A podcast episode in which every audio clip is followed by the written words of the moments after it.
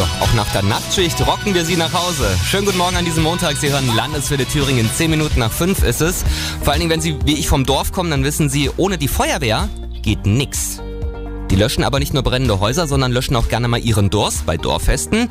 Jetzt ist aber nicht alles Gold, was glänzt. Die Jungs bei uns in Unterschönau, die bräuchten zum Beispiel mal ein neues Einsatzfahrzeug. Und auch sonst haben Feuerwehrleute ganz schön zu kämpfen mit Respektlosigkeit.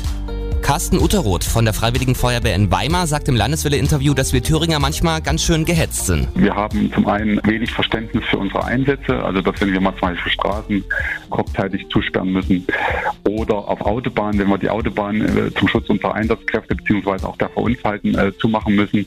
Da gibt es wenig Verständnis, weil die äh, Bürgerinnen und Bürger oft unter Zeitdruck stehen und einfach nicht äh, die Geduld aufbringen, dass wir unseren Einsatz gut abarbeiten können, sicher für die Einsatzkräfte und auch für die Verunfallten halten.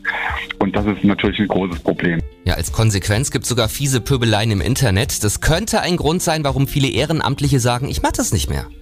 Dabei brauchen wir die freiwilligen Feuerwehrleute, zum einen für unsere Sicherheit, aber auch für wilde Feiereien bei Dorffesten, das gehe ich selber. Also Jungs und Mädels nicht ärgern lassen, ihr macht einen tollen und vor allen Dingen wichtigen Job. Und alle, die rumpöbeln, die sollten sich vielleicht mal überlegen, ob sie das immer noch machen würden, wenn sie mal Hilfe brauchen von den Menschen, die für uns ihre Freizeit opfern. Mein Thüringen, meine Landeswelle. Landeswelle.